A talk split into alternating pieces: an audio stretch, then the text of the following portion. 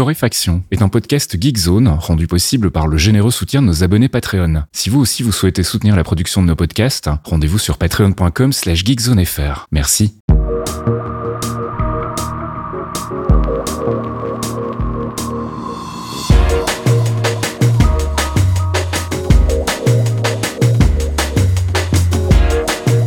Bonjour Geekzone et bienvenue dans ce 276e épisode de Torréfaction. On se retrouve comme toutes les semaines pour faire le tour de l'actu gaming, app, culture et tech avec mon ami Caféine. Salut Caf. Oui, bonjour monsieur Fasquiel. Comment ça va bien en ce jeudi soir ou vendredi matin Ça dépend. Écoute, super bien. Ouais, ouais, je me suis mis euh, aux sciences. Euh, tu vois, je fais des recherches scientifiques de premier plan.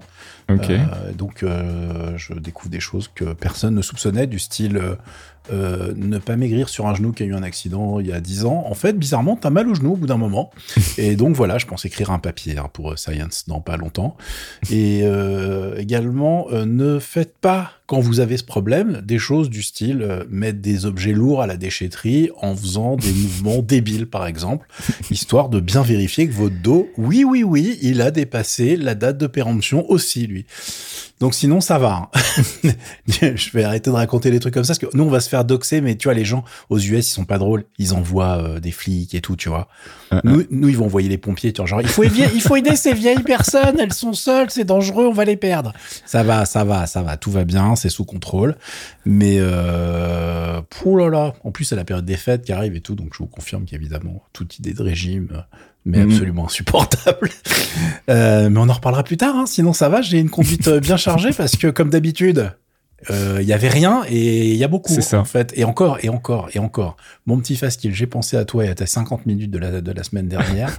Il y a des trucs que j'ai pas mis, mais plus pour toi que pour nos auditeurs. Il faut qu'ils le sachent quand même. Hein. Donc euh, nous allons voir en détail tout ce que, tout ce que l'actualité nous propose. J'ai eu très très peur en voyant que le- la rubrique culture était toujours vide tout à l'heure en arrivant. Je me suis dit merde, merde, il faut que je trouve un truc, sinon on va avoir de la. K-pop. Non. Non, j'y ai pensé. En plus, il y a des trucs super bien qui sont sortis, même des trucs en mando pop. Et je me suis dit. On n'aura pas le temps, euh, c'est dommage. Ouais, mais en fait, la tech, quoi. Est-ce que je lui rajoute de l'IA Est-ce que tu vois j'ai Hum, Putain, mon cœur balançait. Hein. Mais euh, c'est con parce que vraiment, il y avait des super trucs à écouter. Vous savez pas ce que vous perdez, bande d'incultes. Putain, voilà, c'est, c'est voilà, ça se ferme. C'est dans sa dans sa petite bulle là. Hein ah, bravo, bravo, bravo. Bon allez, on va attaquer avec le gaming et tu voulais nous parler d'un petit peu de rétro gaming. Oui, euh, je voulais surtout vous parler d'une petite solution bien sympa qui est sortie autour du rétro gaming qui s'appelle DOS Deck, DOS underscore Deck pour être euh, précis, qui est en fait euh, tout connement une page web qui vous permet de jouer à 14 jeux de la grande époque des shareware sur PC sous DOS, hein, où on rigolait beaucoup à base de Mhm. configuration d'auto-exebat et de config 6.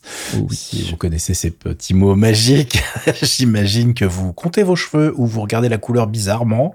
Euh, et c'est donc euh, un truc hyper simple dans le plus pur style du launcher propre dans un browser qui vous affiche bah, euh, les 14 jeux en question. Si vous les achetez, et oui, vous pouvez racheter Doom, les amis, il n'y a pas de souci. Euh, vous avez la version complète, sinon vous avez la version shareware. Et la bonne nouvelle, c'est que ça fonctionne super bien dans le sens où ils sont vraiment pris la tête pour que les claviers soient gérés, que les contrôles en général soient gérés euh, de manière intelligente. Euh, ça fonctionne même sous Firefox, j'ai testé. Évidemment, eux, ils sont un petit peu pro Chromium parce que ça permet, tu sais, de faire des applications qui vous permettent de lancer le jeu directement en fait. Si un jeu Mhm. que t'adores, tu peux faire un raccourci sur ton sur ton bureau pour lancer ce jeu-là directement. Mhm. Et comme c'est des gens très très gentils, ils ont aussi fait un petit script pour euh, s'assurer que ça fonctionne sur Steam Deck. Car je sais que personne n'a acheté des Steam Deck avec la nouvelle version qui vient de sortir. Pas du tout. Alors nous, on a résisté, mais moi j'ai bien vu hein, vos tronches sur le forum là. C'est, il y a de- ça a commandé sévère quand même. Donc du coup, vous pourrez l'utiliser avec, ça marche vraiment vraiment bien. Euh, Qu'est-ce que je voulais dire? Ah oui, toi qui aimes bien les jeux de flipper, ils ont mis euh, un des, des meilleurs jeux de l'époque. euh, Ouais, j'étais en train de regarder justement euh, ce qu'il y avait comme jeu. Effectivement, c'est pas dégueulasse. Hein. Epic Pinball, c'était vraiment le, le plus chouette flipper avec le Psycho Bah Pinball ouais. à l'époque sur DOS. Il y a du Wolfenstein 3D, il y a du Jazz Jack Rabbit, il y a du Syndicate, du Commander King, du Lost Vikings, qui était très très bien aussi. Mais clair. Ouais, non, il y a de, de chouettes titres. hein. Ils ont mis des petits effets sonores quand tu te balades dans l'interface. Bon, c'est des grands classiques. Il va en rajouter d'autres. Alors en plus, le développeur, il me plaît beaucoup parce que son but dans la vie, c'est pas de faire en sorte qu'il y ait 50 000 jeux dans le bordel, euh, que vous lancerez jamais, c'est de vraiment faire une sélection un petit peu Ouais. propre. Et dans cette sélection, en plus, l'interface vous permet de, de rajouter les favoris, etc. Donc, euh, bah écoutez, hein, je connais vos pauses déj, euh, ça va bien se passer. Si vous saviez pas quoi faire, je pense que votre productivité en ce vendredi, si vous nous écoutez là maintenant tout de suite, à la sortie du podcast, elle va être assez moyenne au boulot. Mhm. Et ça sera pas de notre faute, hein, c'est juste manque de volonté, que ça soit très très clair. Et puis on a une date pour Dragon's Dogma 2. Exactement, Capcom a fait une petite présentation vidéo, ça sera donc le 22 mars 2024. Euh, on a une vidéo de 30 minutes sur YouTube euh, qui est magnifique parce que Capcom, le montage vidéo, ça les fait chier visiblement. Donc en gros, t'as 17 minutes de wait, tu vois. Oui, je Ils ont, vois. ils ont laissé le truc euh, où t'attends le stream. Euh, Il y en a plein qui font ça. Je ne comprends pas. hein. Ça m'échappe personnellement. Je faites un effort, les mecs. Mettez un. Bon, mettez ça un évite d'avoir à, à récupérer la vidéo, j'imagine, de la monter, Ouais. de la réinjecter, donc ça rend de la flemme, quoi. oui. C'est, Voilà. bien ce que je dis. je trouve que c'est un peu abusé parce que la vidéo en fait de présentation elle-même, elle fait un petit quart d'heure.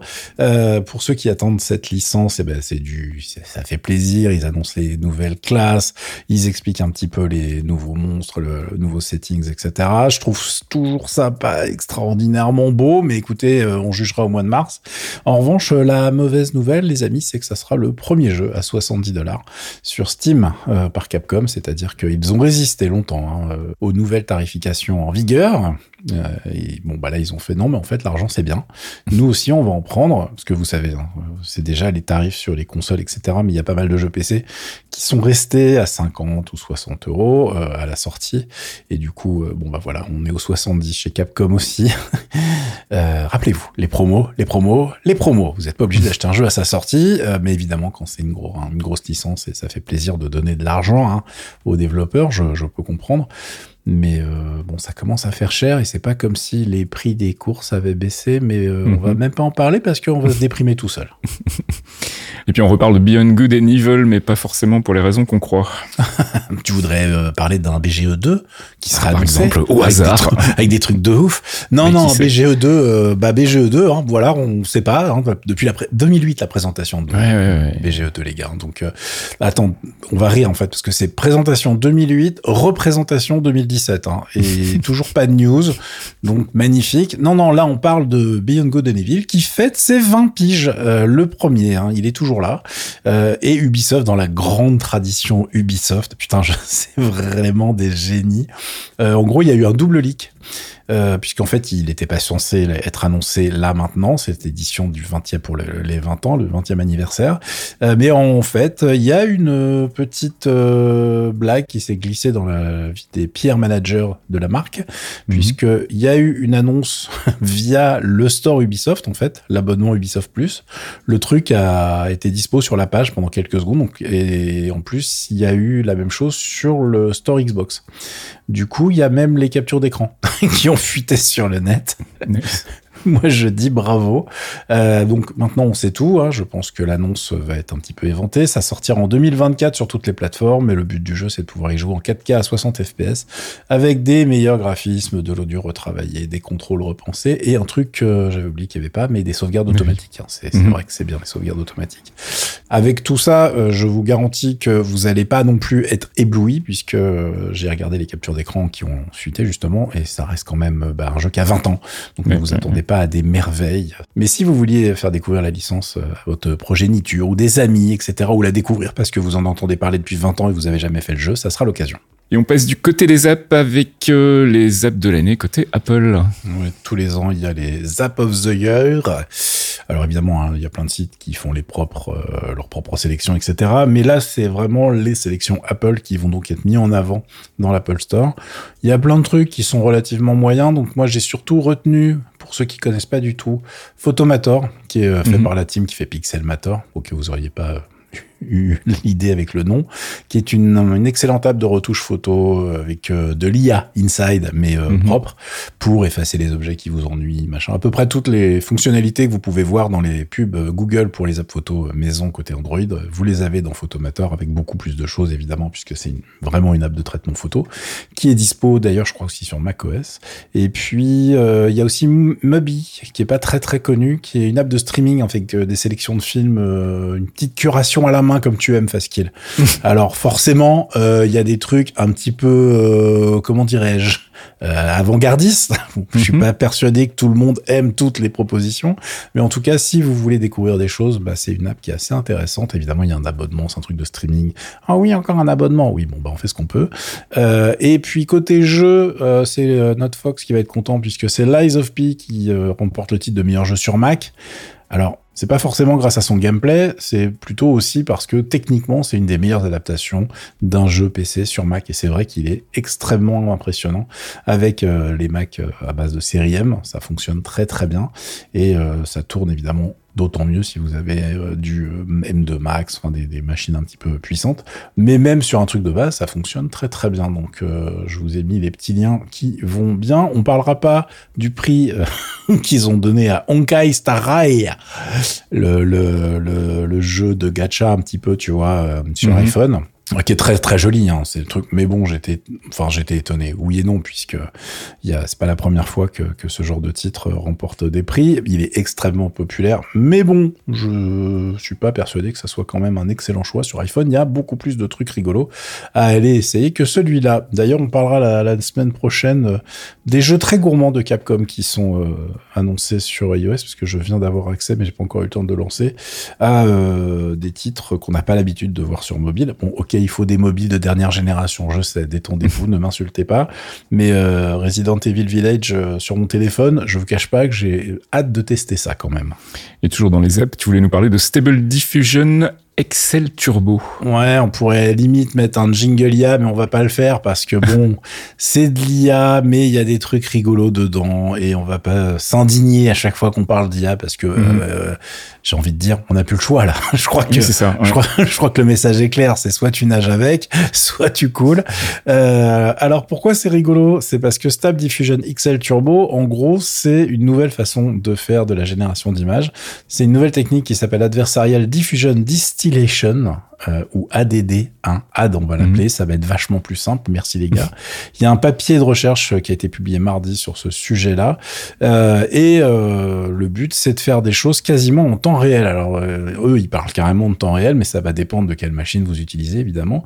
Mais il faut savoir que la génération d'une image avec ce type de techno sur une RTX 3060 avec le logiciel automatique 1111, où il y a 4 1, merci les mecs de faire des, des noms qui passent super bien en podcast, on vous adore. Pour générer une image en 1024 par 1024 en trois étapes, ça prend 4 secondes. Mhm. Et pour faire euh, une image normale avec SDXL euh, en 20 étapes de manière classique, on va dire, ça prend 26,4 secondes. Donc le gap est assez énorme. Alors est-ce que la qualité est la même? Non, détendez-vous. Évidemment, ça restera encore mieux euh, en SDXL classique, mais on, on commence à avoir des choses juste hallucinantes. Là où ça devient euh, très très intéressant pour l'industrie en général, c'est que quand tu fais la même opération pour générer du 512 par 512 sur du Nvidia Ascens que tu trouves dans les data centers, Mhm. là tu tombes à 207 millisecondes pour générer une image. D'accord. Donc du coup, les mecs sont en train de se dire, eh, ça serait pas la, la future génération des filtres TikTok, ça? Mhm. ou de euh, génération de trucs pour vos jeux vidéo, etc., etc. Puisque là, on tombe vraiment sur des, des vitesses de, de génération qui sont juste hallucinantes. Et il y a une vidéo de présentation qui euh, est dispo sur le link qui est dans le billet qui accompagne ce podcast. Vous connaissez la rengaine. Et franchement, tu vois que là, pour une première version, bon, bah, euh, pff, ouais, ça va être super compliqué très très vite si ça ne l'était pas déjà de, de, Mhm. de faire la part des choses entre le vrai et le faux. Euh, mais je suis euh, bah, de toute façon obligé d'admirer la prouesse technique. hein. Le geek en moi ne peut que faire genre, ok les gars, vous êtes forts. Donc, je vous laisse aller regarder tout ça et après on parlera des problèmes sur la société, mais dans un autre podcast hein, qu'on ne fera jamais. Voilà. Et on termine cette section app avec Deckblue et euh, Fanpi. Fanpi, c'est comme ça qu'on prononce Écoute, je te laisse prononcer le truc parce que ça me, Fanpi. fait, ça me fait plaisir que ça Ok. soit le tien celui-là. Fanpie peut-être. je pas, j'en ai aucune idée. Je, moi, au, au bout d'un moment, j'en ai eu ras le bol. Donc, quand j'en parle avec des potes, je dis Fampi. C'est Fampi. Voilà. ça fait un peu, c'est un peu, c'est un peu mignon, tu vois. Mais je, je sais pas comment on le prononce euh, officiellement, entre guillemets.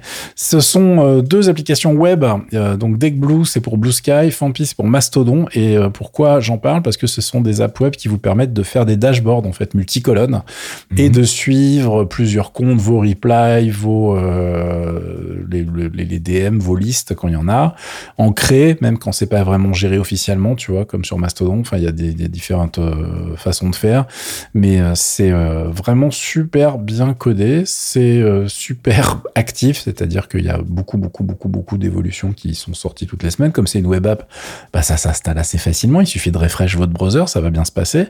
Et en plus, ils sont très réactifs par rapport aux annonces des plateformes respectives. C'est-à-dire que s'il y a des utilisateurs qui font genre non, mais ce qui serait génial, ça serait de faire ça dans votre truc, les mecs sont en mode genre hmm, oui mais non, parce qu'en fait c'est déjà sur la roadmap, euh, par exemple de Blue Sky ou de Mastodon, et on va pas se faire chier à développer un truc de notre côté qui sera pas officiel et qui va marcher que quand tu te connectes avec notre solution, euh, alors que les mecs vont faire un truc propre qui va marcher partout. Donc euh, ils font vraiment ça bien pour l'instant. Ils rajoutent beaucoup de choses qui vont plaire euh, aux community managers, etc. Je crois que c'est euh, DeckBlue qui prépare une mise à jour avec euh, euh, la programmation des posts, etc. Donc c'est très très actif. Ça se passe plutôt bien quand on utilise ce genre de, réseau social avec ce, ce, ce type d'outils. Et évidemment, je suis obligé de vous annoncer qu'en plus, il va y avoir Threads qui débarque, donc Threads hein, de Meta, Instagram, mmh. etc qui devrait débarquer en France et en Europe en décembre. On n'a pas la date exacte. Euh, c'est pas officiel, hein, c'est une rumeur. Euh, voilà, on verra bien si c'est vrai. Mais euh, du coup, euh, comme eux aussi sont censés balancer une API, euh, ça serait intéressant de voir s'il y aura aussi des outils euh, web, etc., qui vont permettre d'utiliser tout ça. Et à terme, on peut rêver, est-ce qu'on pourrait pas avoir une espèce de moulinette avec tout dedans? Merci les gars, ça m'éviterait d'avoir 54 tabs. Mais bon, par contre on risque de scroller beaucoup hein, pour euh, avoir euh, même avec en, en, format dashboard ça va vite être chiant j'imagine. Mais euh, en tout cas le développement autour de ces réseaux sociaux euh, sont assez actifs. Il y a plein d'applications aussi pour vos mobiles etc donc si vous aimez pas les trucs de base qui sont euh, les apps officielles etc il y a plein de solutions alternatives et donc ces deux là sont pour le moment mes préférés. Et on passe du côté de la tech avec des mauvaises nouvelles côté Pixel de Google Ouais, bah c'est pas, c'est, c'est des problèmes d'âge, hein, tu sais, parce que ce sont des vraiment des mauvaises nouvelles, on sait pas. Euh, donc les Pixel 8 et Pixel 8 Pro de Google ont de l'acné, c'est comme ça que j'ai appelé ça parce que ça me fait beaucoup rire. Euh, et Google, ils ont dit, euh, oh, ça va, c'est pas grave, tout se passe bien. Euh, et quand tu regardes des photos, tu fais genre, hm, t'es sûr? Mais est-ce que c'est vraiment la réponse officielle que t'as envie de donner aux gens quand même? Ça me paraît bizarre, Monsieur Google. Alors de quoi on parle? On, on parle de bulles en fait dans l'écran euh, mmh. des derniers flagships de chez Google. Alors c'est très chelou parce que ces bulles en fait ne sont pas sur le verre, ne sont pas sur la dalle, donc la dalle reste lisse, mais vous avez des bulles très visibles avec certains éclairages et en fonction de comment vous regardez votre téléphone, qui se forment en fait dans la dalle OLED. Donc c'est pas très joli. Je vais pas vous mentir, quand vous venez de payer votre téléphone euh, au prix où est vendu un 8 Pro, c'est-à-dire pas donné, mmh. euh, c'est pas le genre de truc que tu as envie de voir sur ta dalle et surtout t'as pas envie que le mec qui fabrique le téléphone te dise mais arrête de râler quoi. c'est bon, regarde, c'est toujours lisse. Et puis euh, bon, on les voit pas vraiment. Si ton écran il est allumé et que tu le regardes de face, on voit rien, donc tout est normal. Et c'est la réponse officielle. Hein, je suis pas en train de vous pipoter. Hein. Pour l'instant, les mecs sont en train de tout faire pour ne pas avoir à prendre en SAV euh, cette problématique là. Euh, on sait pas exactement ce qui provoque le, le problème. A priori, c'est une euh, un problème de, de, de point de pression à l'intérieur du montage en fait du téléphone qui viennent appuyer sur la dalle sur la dalle elle-même. Il mmh. euh, y a un papier d'Ars Technica très rigolo sur le sujet et euh, surtout il y a une vidéo. Alors évidemment, hein, là c'est une vidéo qui est là pour mettre en avant le problème, donc avec euh, la, la, bonne lampe torche mise sur la gueule de l'écran. Mais j'ai beau tourner le truc dans tous les sens, il n'y a pas un moment où sur un truc neuf, ça doit exister ça. Et puis surtout les excuses de Google, elles sont claquées au sol quoi. oui, bah c'est une nouvelle technologie d'écran. Alors en fait, bon, bah, c'est normal il y a des, les gars, chaque smartphone, c'est une nouvelle technologie d'écran. Enfin, imagine, imagine si c'était arrivé sur un écran d'iPhone. Mmh. Imagine le nombre de news qu'il y aurait sur la planète, là, avec tout le monde en mode genre. Donc là, c'est des Google Pixel, il y en a moins de vendus, c'est moins grave et tout, mais ça reste un flagship d'une grosse marque. Euh, je pense pas que ça soit la réponse à donner en fait quand tu as un souci de ce genre-là. Hein. C'est faut manger ton pain noir et puis tu fais en sorte de, de, corriger le problème. Moi, je pense que là, globalement, ils sont en train de se dire hum, putain, est-ce qu'on peut corriger le problème? Est-ce que est-ce que quelqu'un sait ce qui se putain de passe? On, on, verra bien, mais euh, pour l'instant, c'est quand même pas extrêmement rassurant en tout cas. Et puis tu voulais nous parler du Graviton 4. Ah, Qu'est-ce que c'est que ça Ça, et moi j'aime bien les mecs quand ils se lâchent sur les noms. On dirait un nom de Big Ben Marvel. Ah mais t'as l'impression, ouais c'est ça. C'est c'est là il y a un robot géant qui doit arriver à tout moment quand même. Hein. pas du tout, c'est vachement, c'est vachement moins drôle. Je suis désolé. C'est un système on chip qui est fait par Amazon. Ouais, c'était, tu vois, c'est un peu moins sexy. Hein. Non. Mazinger Z, non, Graviton, en fait, un truc nul pour mettre dans les data centers. Alors, c'est pas nul, sinon j'en parlerai pas. C'est pour ça que c'est rigolo quand même un petit peu. J'avoue qu'il faut être un peu geek. Hein. C'est euh, en fait euh, la division euh, des développements de nos amis de chez Amazon qui sont bah, les plus anciens en fait à avoir commencé à faire des CPU et des systèmes on chip destinés en fait à leur data center. Et là, ils ont sorti un, un truc bah, assez rigolo puisque la bestiole a fait quand même ses 80 16 cœurs ARM dans une seule puce ça fait beaucoup.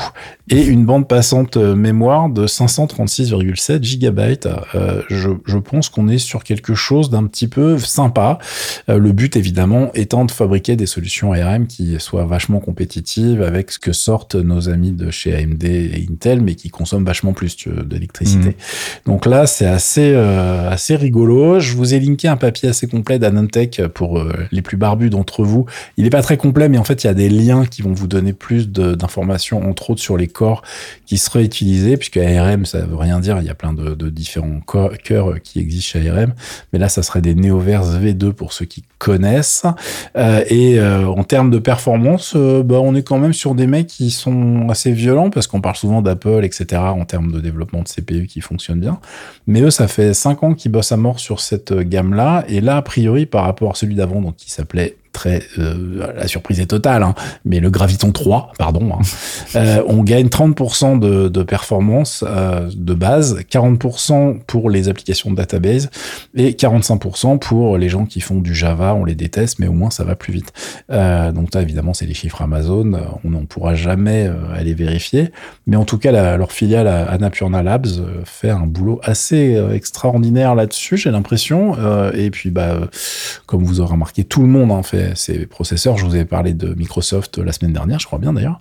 Euh, donc euh, c'est normal que ça continue chez euh, tout le monde, puisque tout le monde veut avoir sa propre solution qui consomme le moins possible, puisque la mode avec l'IA entre mm. autres, n'est pas trop à la réduction des data centers. Mais il y a un moment, ça serait pas mal que ça consomme moins. Donc, euh, forcément, ils essayent de faire le boulot de, qui n'a pas été fait par Intel, hein, pour être très très clair, ou euh, que AMD essaye de faire. Mais bon, euh, ça leur coûte, à mon avis, moins cher. Et puis, ça leur permet d'avoir des trucs qui répondent spécifiquement à leurs besoins, ce qui est pas possible quand tu achètes un produit générique, en fait. Et puis, on termine par un miracle. Un miracle, attention, hein avec des air quotes. avec avec des petites des petites guillemets évidemment. Euh, c'est un truc intéressant à lire si vous êtes passionné de technologie. Euh, c'est un papier d'Ars Technica que je vous link qui est en fait euh, autour de la surprise des nouvelles puces de chez Huawei. Ce qui se passe, c'est qu'en fait, euh, depuis les sanctions américaines, tout le monde se disait que Huawei euh, ils allaient galérer et que ça allait péricliter puisqu'ils avaient absolument aucune chance de faire un système on chip correct pour leur prochaine gamme de smartphones. Et puis en fait, il y a un truc qui s'est passé, c'est qu'il y a une gamme de smartphones qui est sortie qui s'appelle la série Mate 60, et c'est pas nul. C'est pas incroyable, mais c'est loin d'être nul, et ça utilise aucune technologie occidentale entre guillemets, et surtout pas de trucs qui soient fabriqués par TSMC. Mmh. Et euh, du coup, bah, les observateurs américains étaient un petit peu en mode genre euh, What the fuck? Qu'est-ce qui se passe? Pourquoi?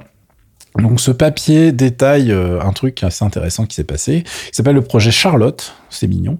Euh, c'est un projet de SMIC. Alors euh, pas notre argent, hein, mais c'est Semiconductor Manufacturing International Corporation, qui est mhm. un nom super chinois, qui est en un mouthful comme on dit en anglais. ouais, c'est ça. C'est les mecs. Fou, merci beaucoup. Alors SMIC, ça va être vachement mieux à dire. Merci mhm. beaucoup. Qui est une boîte dont le quartier général est basé à Shanghai. Mais ce qui fait marrer, c'est que c'est incorporé. Enfin, la boîte, l'existence financière de la boîte, si vous voulez, et, et, est aux îles Caïmans. Tu vois, parce que Bah, tu ça. peux être chinois communiste, mais, mais Mm, t'as un tu aux îles Caïmans Un petit quand peu même. hein. capitaliste quand même, oui, c'est ça. c'est ça, je trouve ça très très très ironique, mais bon bref. Euh, et c'est une boîte qui, a, qui fabrique des choses pour plein plein de gens, parce qu'ils ont des bureaux à peu près dans toute la planète. Il y en a aux US, en Italie, au Japon, à Taïwan. Euh, et la, la blague, c'est que ces mecs-là, en fait, ont réussi à faire une puce qui s'appelle donc officiellement la Kirin 9000S. Le nom de code de ce projet, c'était donc Charlotte, comme je le disais. C'est une puce en 7 nanomètres. En gros, ça serait au niveau de l'A12, qui a, enfin, en termes de taille, hein, pas en termes de perf, euh, Mm. de l'iPhone 10S. Donc, euh, c'est pas un truc ultra cutting edge, comme on dit, mais c'est vraiment pas complètement nul, surtout quand tu sais qu'en fait, ils ont été obligés de faire ça avec des technos, mais complètement, entre guillemets, périmés. C'est-à-dire que pendant que TSMC, Samsung bossent avec les dernières euh, technologies de lithographie UV, euh, ultraviolet, donc il y a un truc qui s'appelle EUV, euh, eux, ils sont toujours sur des machines euh, bah, qui sont en plus pas maintenues parce qu'ils n'ont pas accès aux techniciens, ils ont plus accès en tout cas aux gens qui fabriquaient ces machines. Ils ont même pas accès genre aux updates de firmware des, des bécanes, tu vois. Mhm. Euh, et c'est un truc qui s'appelle le DUV, le, le Deep Ultraviolet, et c'est un truc euh, que les gens de chez le- de chez TSMC par exemple ne voudraient plus toucher avec un bâton, puisque c'est une des technologies qui sont euh, très chiantes à mettre en place, à maintenir. Et pour vous donner juste un chiffre comme ça, il y a 34 étapes dans cette techno pour fabriquer une puce, alors que euh, il y en a 7 en EUV, tu vois. Et ça, pourquoi c'est important? C'est parce qu'à chaque étape, tu vas avoir des ratés. Donc, à la fin, tu as très peu de chips fonctionnels sur un wafer. Tu sais, sur la plaque où tu vas graver Ouais. tous les microprocesseurs. Et euh, bon, bah, c'est un truc, généralement, tu te dis, bon, ils vont pas y arriver, ça ne fonctionnera pas. Et euh, bon, euh, le papier t'explique que, bah, en fait, si les mecs, hein, ils s'y sont mis sérieusement euh, et avec évidemment l'aide de l'État chinois. Et a priori, l'État chinois aurait 1000. Alors, euh, conversion faite au doigt mouillé, mais on parle d'un milliard environ de dollars, euh, d'une part pour euh, Huawei et re un milliard pour SMIC justement Ok. pour faire en sorte que les mecs euh, arrivent à faire fonctionner cette euh, technologie qui n'est pas rentable à terme, mais qui leur permet en fait de commencer à avoir des choses qui fonctionnent, puisque je vous rappelle qu'ils ne peuvent pas acheter euh, les machines qui sont fabriquées en, Europe, qui sont les meilleures du monde et qui sont utilisées à peu près partout. Et en attendant, le résultat sur les téléphones qui sont sortis sont plutôt corrects. Ils sont si corrects que finalement ils en ont vendu, alors je sais plus combien de dizaines de millions en Chine, mais le retour de Huawei sur le marché chinois, ça a été quelque chose d'hyper attendu. Et puis euh, bon bah ils s'étaient hyper contents d'acheter un produit chinois, etc. Donc ça a très très bien fonctionné. Et apparemment euh, la Chine est sur une politique de euh, bah il faut que ça marche à tout prix, quel que soit l'argent que ça coûte, pour pouvoir justement se débarrasser complètement euh, du des problématiques avec les US, etc. Puisque eux, ce qu'ils veulent pas, c'est de rester un assembleur, si tu veux, de Mhm. rester quelqu'un. Bah, tu me files les Lego, moi je les fabrique moins cher, je les assemble moins cher. Eux, ils veulent disposer des IP, ils veulent disposer vraiment de ce qui permet de fabriquer et d'avancer dans les nouvelles technologies. Et euh, apparemment, ils sont assez énervés sur l'histoire, puisque la prochaine étape, c'est de bosser sur des chips qui vont, attention, tu t'y attends pas du tout, parce que personne fait ça sur la planète, des chips pour l'IA. D'accord. Oh, waouh, tu Quelle surprise. la sur Pikachu surprise.gif. Donc, euh, on sait pas, évidemment, là, les mecs sont en train de dire, euh, on va bosser avec euh, les mêmes boîtes, etc., etc. Ça sera Mhm. pas du niveau de ce que fait Nvidia, par exemple. On- ils le savent déjà. Mais en revanche, ils vont être capables de sortir quelque chose. Ils ont déjà des processeurs qui sont dans la nature en test chez euh, les Baidu, enfin, chez les, les gros euh, du, du monde du web de, de, de la Chine. Et ça, ça va être intéressant de voir comment ils arrivent à bosser avec ça. Est-ce que c'est suffisamment solide pour pouvoir construire leur solution autour ou est-ce qu'il va falloir qu'ils rusent pour pouvoir acheter des trucs ricains euh, ce qui n'a pas l'air super possible en ce moment. Je te confirme que les mecs ont pas l'air d'accord. Mais euh, les Tencent et compagnie ils ont besoin de ce genre de technologie. Donc euh, à mon avis eux aussi ils vont mettre au pot. Et euh, bah comme les universités chinoises sont quand même pas nulles, il y a un moment, les mecs vont y arriver. Ça va faire tout bizarre à plein de gens. Donc, on va suivre ça de près. Euh, le papier, en tout cas, est hyper intéressant à lire. hein. Je, je pense qu'il y aura des parallèles à faire sur ce qui se passe euh, en Europe, par exemple, ou ce qui se passe pas, justement, ou ce qui se passe pas assez. Et euh, on pourra en reparler dans un toujours le même podcast qu'on fera jamais hein, sur la sur des trucs trop trop trop sérieux et qui euh, qui dépriment en fait au bout d'un moment. Nous, on aime bien les trucs qui ne dépriment pas trop. Voilà. da.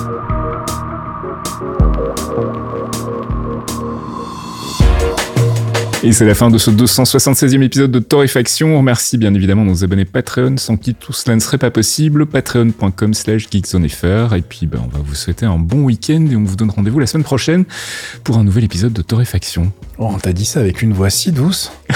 Oh Je suis là là. fatigué. Oh, oh, le velours. Ah, mais parce qu'en fait, là, tu sais que j'ai vachement bafouillé dans cet épisode et que maintenant, il faut que tu ailles monter tout ça et t'es dégoûté. Eh bien, je te souhaite un bon week-end parce que moi, je sais que t'as une journée cool demain. Arrête de te plaindre. Ça va bien se passer. On vous fait des bisous. Ciao. Ciao Un podcast signé Faskill. Faskill.com Mais attends, c'est quoi le PIB Euh, la fiscalité, ça fonctionne comment? La monnaie, ça représente quoi exactement? Toi, tu sais comment ça marche une banque? La dette publique, est-ce que c'est vraiment un problème? Publier c'est crise financière. L'inflation, tu sais comment ça marche? La banque centrale, c'est quoi exactement? Tu as des croissances, c'est la récession. Est-ce que la finance verte, c'est aussi? Si vous aussi vous vous posez ce genre de questions, Michael Vincent vous donne rendez-vous dans l'Econocast hein, pour décrypter en moins de 30 minutes les concepts de base de l'économie et du monde de la finance. De quoi, on l'espère, vous aider à mieux en comprendre les enjeux. L'Econocast, c'est tous les mois sur geekzone.fr.